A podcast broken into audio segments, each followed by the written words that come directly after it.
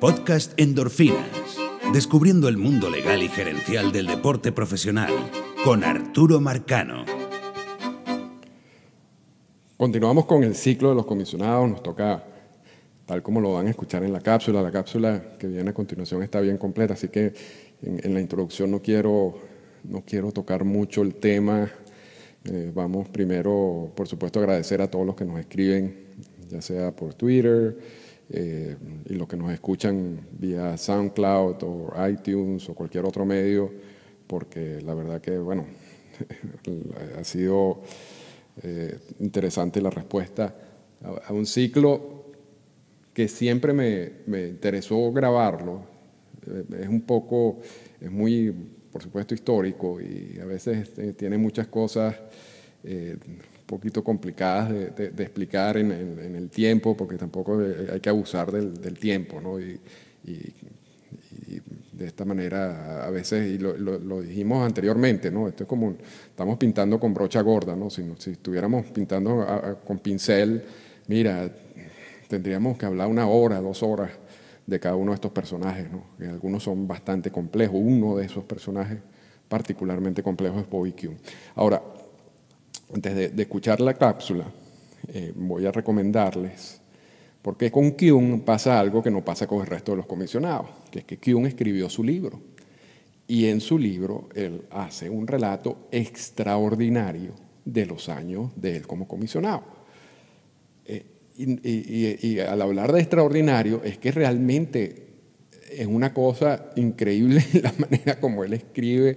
Eh, o sea, él ataca a todo el mundo. O sea, él, escribió un libro, bueno, pensando, ya, ya aquí se acabó mi, mi, relación con el mundo del béisbol y ya, o sea, a mí, o sea yo voy a, a, decir todo lo que tenía por dentro y, lean el libro para que se den cuenta. Eh, incluso ataca, este, y esto es algo que no digo en la cápsula, por eso lo, vamos a, lo, puedo mencionar ahorita, ataca For Freak, porque uno de los aspectos de los puntos positivos de Kion, y no está en la cápsula, así que lo estoy agregando ahorita, es que él pudo convencer al Salón de la Fama mm, y incorporar las estrellas de las ligas negras dentro del Salón de la Fama. Eh, y, él relata eso en su libro. Y él habla de las reuniones con la directiva del Salón de la Fama. Y uno de los directores principales del Salón de la Fama, o el presidente, o el la cabeza del, Salón de la Fama en esas reuniones era Ford Freak. Y Ford Freak se, dice que un en su libro se negaba absolutamente a que las estrellas de las ligas negras estuvieran en el Salón de la Fama y decía que no se lo merecían, que ellos no deberían estar ahí, que por favor, que eso no era un...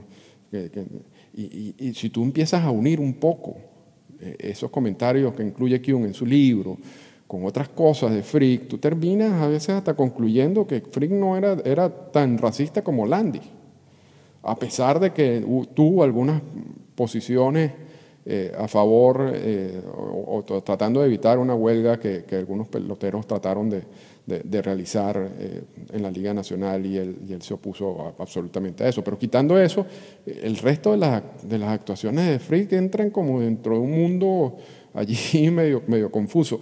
Pero lo importante es que Kyung lo habla claramente, lo dice abiertamente. Le dice, Frick no quería que ellos entraran, se oponía absolutamente, decían que ellos no, no tenían la calidad para entrar en el Salón de la Fama. Oye, está hablando de, de, otro comisionado, ¿no? Y, lo está haciendo ver como un racista en el libro, y sin embargo lo dice. Bueno, ese es un ejemplo, porque el ejemplo más claro en todo el libro es con Marvin Miller y su relación con Marvin Miller. Pero también aquí, y, los que me escuchan eso, mira, yo, yo, les, voy a dar una recomendación que, bueno, quizás me lo, si me lo agradecen después, algún día nos vemos, me invitan una, una cerveza. Para entender perfectamente estos años del béisbol, de los años 70, principios de los 80, cuando, cuando, cree, cuando nace el, sindicato y la relación entre Miller y las grandes ligas, ustedes tienen que comprar dos libros. Un libro se llama Hardball, The Education of a Baseball Commissioner, de Bobby Kuhn. Eh, hay algunos, si uno se mete en Amazon, todavía consigue algunas eh, ediciones viejas. Y ahí te va, uno obtiene la, eh, la opinión, y como la visión, el punto de vista del comisionado de esos años. Y paralelamente a eso, compren un libro que se llama A Whole Different Ball Game, The Sport and Business of Baseball, de Marvin Miller. Porque resulta que, que, que Bobby Kuhn publica este libro. Miller lee el libro y dice, bueno, este tipo está loco. O sea, él está echando un cuento que no es. Entonces Miller publica su libro en respuesta al libro de Kuhn. Básicamente capítulo por capítulo, diciéndole, aquí Kuhn decía esto, eso no es verdad, esto, esto es de otra manera. Pero entonces uno tiene el privilegio de tener las dos visiones de las dos personas más importantes de, dentro, o sea, de, ese mundo, y, donde en ninguno de los dos libros eh, ellos están tratando de, evitar eh, ser polémicos o guardándose golpes, nada. O sea, los dos son totalmente sinceros. Así que eh, eso yo, en ninguna otra parte de la historia del béisbol uno va a conseguir esto de, estos dos libros, eh, uno en respuesta al otro. Y, repito, son años muy interesantes, son años cargados de casos, cargados de problemas, de, eh, huelga, convenios laborales, eliminación de reglas, incorporación de reglas, eliminación de la cláusula de reserva, nacimiento de la, de la agencia Uno, o sea, esto, esto sí es interesante. O sea, estos, estos, los otros comisionados, bueno, cada quien tuvo su labor y su función y todo esto. Lo que pasó, Kuhn, y, y esa relación Kuhn-Miller, eso no se, no, no se había visto antes y después no se vio, no, no, no, no la hemos visto de la, de la, misma manera. Porque es, esa, esa guerra de la MLBPA y, y, MLB en algún momento llegó a un punto donde los dos agarraron miedo.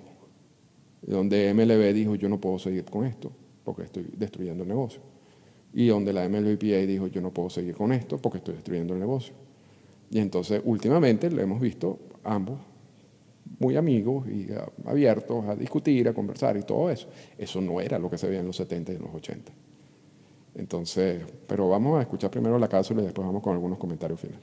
Explorando el mundo legal y gerencial de las grandes ligas con Arturo Marcano.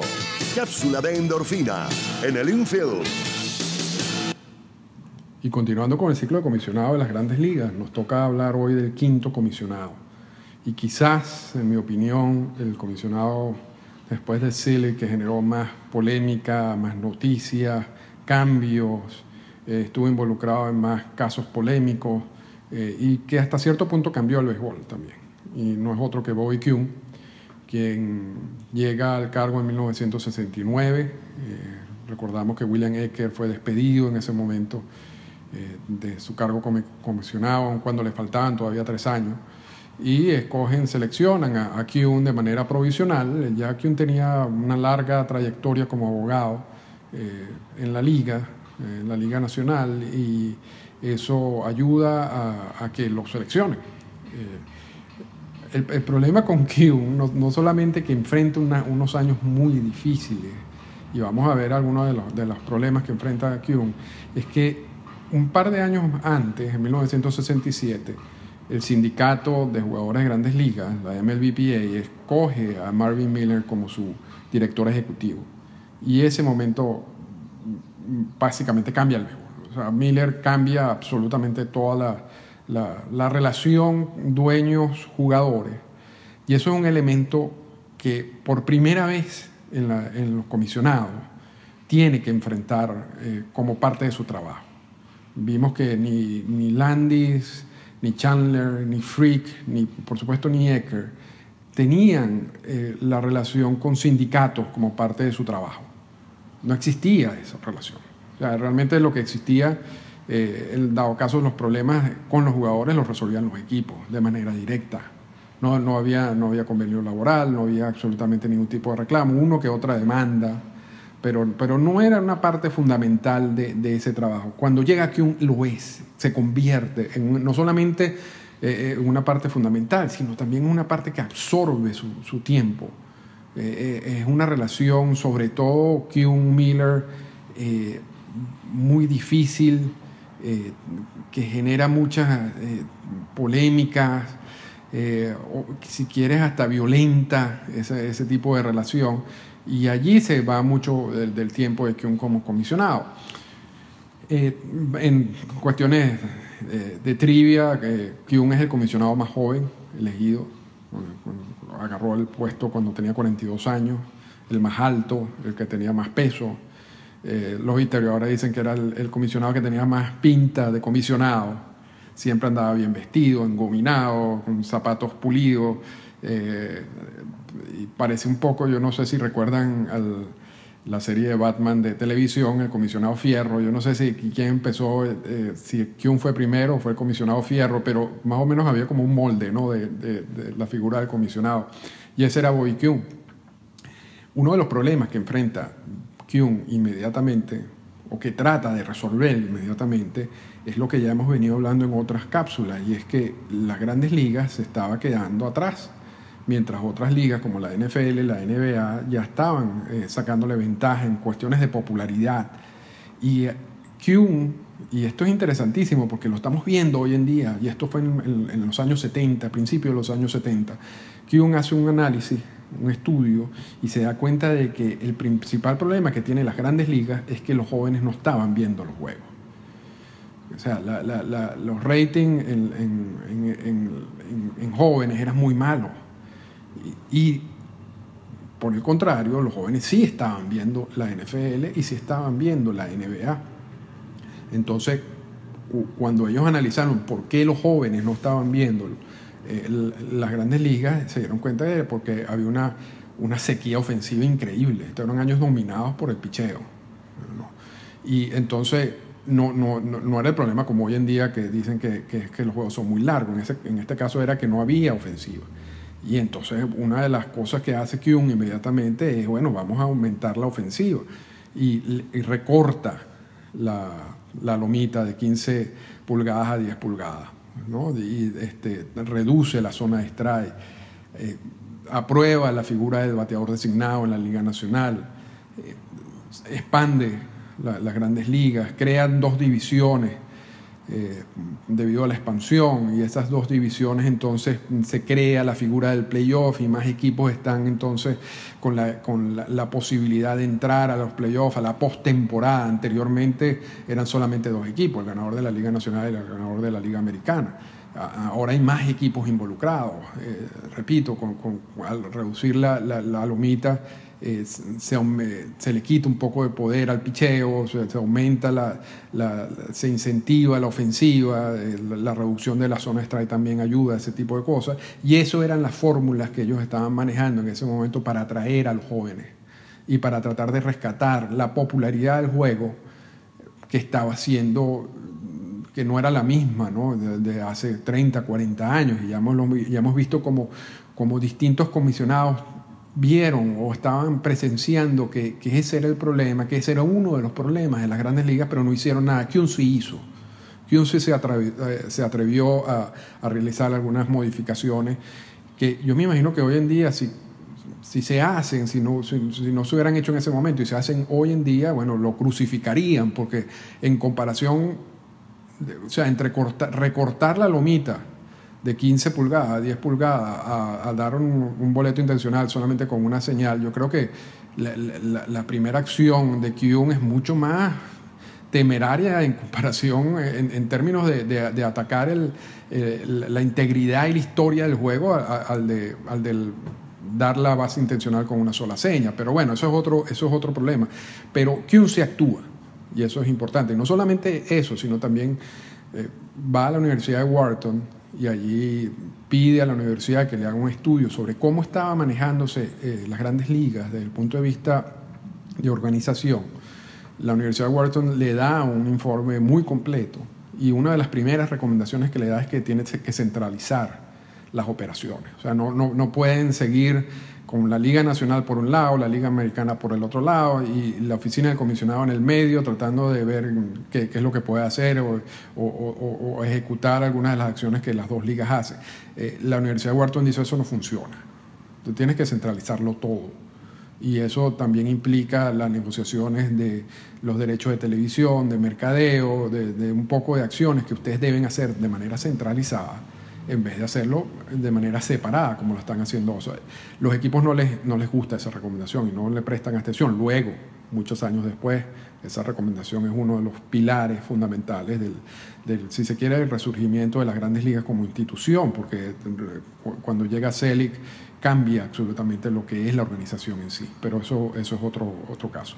Eh, por supuesto, Kuhn tiene que enfrentar, y lo dijimos al principio, a Marvin Miller, eh, y hay una cantidad, algo que nunca había pasado en la historia de las grandes ligas, está la huelga de 1972 donde se pierden 13 días, 13 juegos, 13 eh, días de juego, eh, lo que equivalía en ese momento a 86 partidos. Eh, también hay amenazas de paros laborales o de huelga en el 73, en el 76, en el 80. En 1981 está la gran huelga donde se pierden 713 partidos, que era más o menos el 38% del calendario. Entonces estamos viendo como básicamente desde 1972 a 1981 que uno tenía respiro. Eso, básicamente todos los años eh, estaba la amenaza de una huelga, estaba la amenaza de, un paro laboral, estaban las negociaciones del convenio laboral. Eh, y eso absorbe gran parte del trabajo de, Kuhn. Pero además de eso, y mire, de Kuhn podemos, es imposible hablar en 11 minutos, eh, de Kuhn hay que hablarlo en, por lo menos en 11 horas pero vamos a, vamos a, tratar de, ir al, grano en muchos de los aspectos.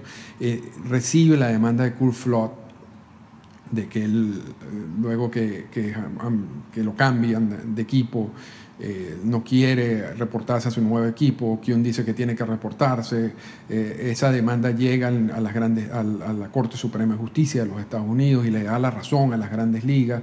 Miller sabía que iban a perder ante la Corte Suprema de Justicia, pero de todas maneras apoya a Kurt Flood y, eso es un caso también interesantísimo que hablaremos otro día.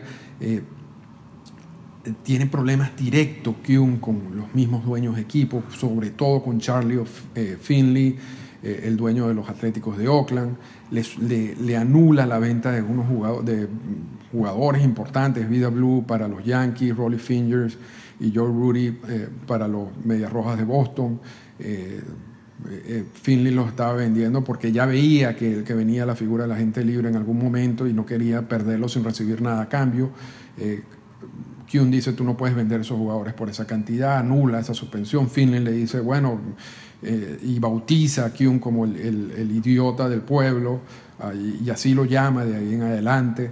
Eh, ocurre el caso de Catching Hunter. Eh, Hunter también firma con Oakland, ah, tiene una cláusula donde había que pagarle una anualidad a, un seguro. Charlie Finley no le hace la anualidad, no hace el pago de la anualidad. Eh, Kuhn trata de decidir antes de que el caso llegue a un arbitraje, dice que, Finley tiene la razón, que él puede rectificar el error, sin embargo, por derecho adquirido del jugador en uno de los convenios laborales, en el primer convenio laboral, el caso llega a un árbitro independiente, Peter Sitz, y Peter Sitz dice, eh, Hunter tiene razón, y por lo tanto lo declara agente libre, es el primer agente libre en las grandes ligas, eh, por violación contractual, no por derecho. Eh, pero eh, eso es uno de los enfrentamientos, eh, porque también involucraba a Charlie Finley, pero también enfrenta a Steinbrenner, quien lo suspende por dos años por contribuciones ilegales a la campaña de Richard Nixon, suspende a Ted Turner por un año por una firma de, Gary Matthews, se presenta el caso de Messerville y McNally, en el cual ah, estos jugadores ejercen el año de la opción establecido en la cláusula de reserva, luego quieren declararse agente libre, Kuhn trata de evitarlo, de todas maneras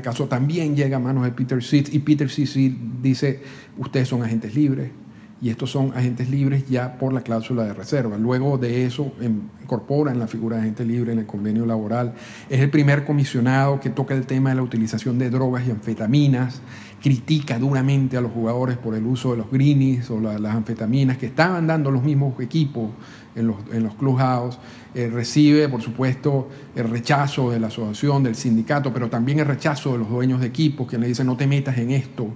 Eh, pero eh, la anfetamina era uno de varios problemas. El problema principal en esos años es la cocaína y tiene que suspender a jugadores de los Royals de Kansas City y después de los Piratas de Pittsburgh ya a pesar de que, de que los problemas con los piratas empiezan durante los años de Kuhn, es Peter Uberoff que termina eh, suspendiendo a jugadores por esos casos. Eh, el caso de Steve Howe, también relacionado con el uso de las drogas. Willie Mays y Mickey Mantle, como ex peloteros, trabajan en un casino. Eh, Kuhn dice, ustedes no pueden trabajar en un casino, eso es malo para porque además eran, eran coach de, sus equipos de San Francisco y de los, eh, de Yankees y, deciden entonces eh, suspenderlo, de multar a, los jugadores y ofrecerle la posibilidad, mire, ustedes si quieren seguir trabajando en béisbol, ustedes deben dejar ese trabajo en el casino y los jugadores deciden dejar el béisbol.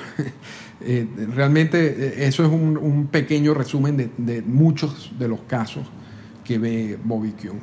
Y Kuhn se mantiene en el cargo a pesar de todo esto, quizás los dueños de equipo con miedo de que de, traer una persona distinta en un momento tan, tan crucial de las grandes ligas en esas negociaciones, los convenios laborales, y lo mantienen allí durante dos periodos, pero en 1984 ya se vence sus siete años y quien deja el cargo y, le deja a una persona que también es, es contratada como con el objetivo de, de seguir eh, evolucionando el negocio del béisbol, llevarlo a otros niveles pero realmente lo que hace es generar muchísimos más problemas. Pero eso lo hablamos en la próxima clase.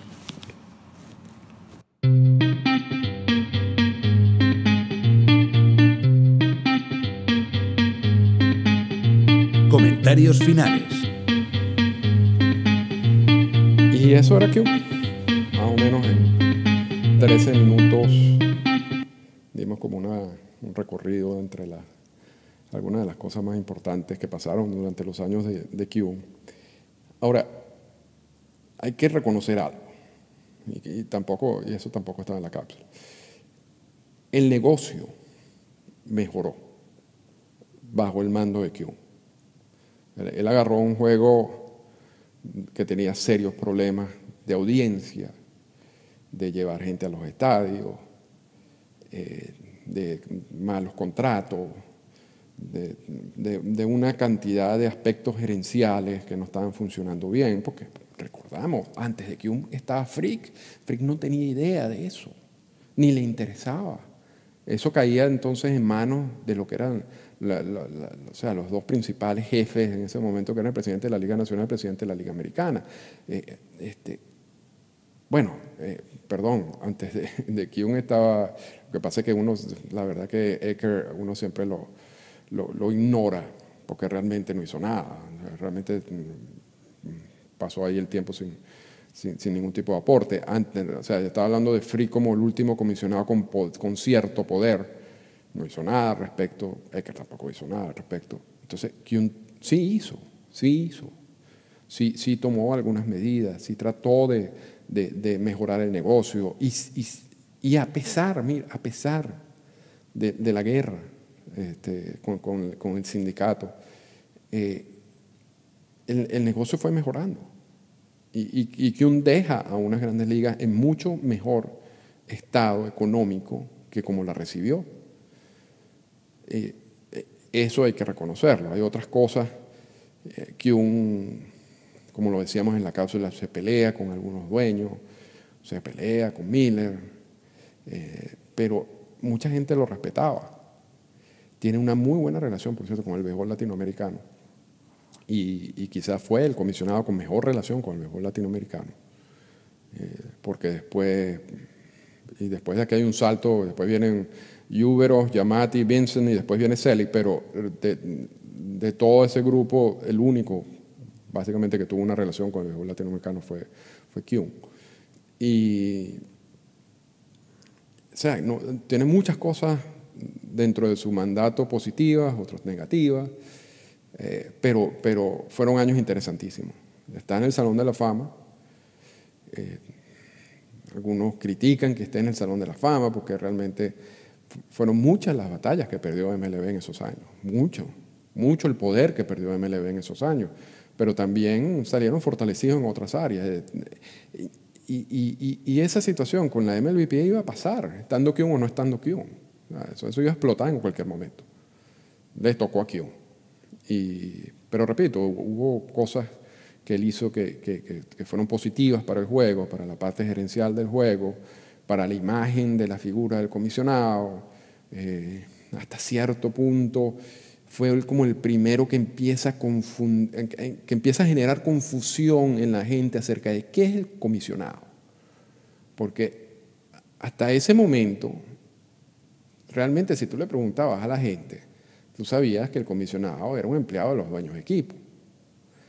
Con Kuhn el cargo empieza a confundirse, porque él, suspende a, los, dueños de equipo, él toma decisiones que, anula acciones de los dueños de equipo, él empieza a, enfocarse en estas negociaciones con los convenios laborales y lean el libro, donde él dice que él se siente como el representante del juego, el protector del juego de los mejores intereses, que él, no, está defendiendo a dueños ni a jugadores, él está defendiendo el juego. O sea, em, eh, y ahí empieza a confundirse la figura del comisionado y, y el público em, ya en esos momentos ya tú no sabes. Ya no sabes si realmente él está trabajando para el equipo, se está protegiendo el juego, tal como lo, está diciendo. Miller se burla de eso en su libro, dice, por favor, que, que, que, que, protector del juego, sí, es lo que es un, es un empleado. Eh, pero esa confusión, quien lleva esa confusión al punto máximo es Faye Vincent, pero eso lo hablamos cuando, cuando nos toque el, el tema de Vincent. Pero que un, repito, cosas positivas, años muy complicados, hizo cosas negativas, perdió muchas batallas, le, tocó una guerra con alguien que estaba en otro lote en ese momento. Eh, y pero bueno, tuvo 14 años, 15 años en el cargo. O sea, y está en el Salón de la Fama. Y independientemente de, todo lo malo, fue un comisionado que tomó acciones, que, asumió cierto tipo de liderazgo, que fue respetado por muchas personas.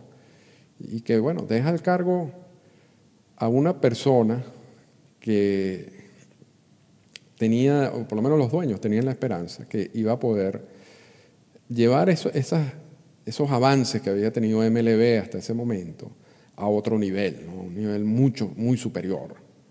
Y era un experto en esa área, en esa área gerencial, que era Peter Uberoff.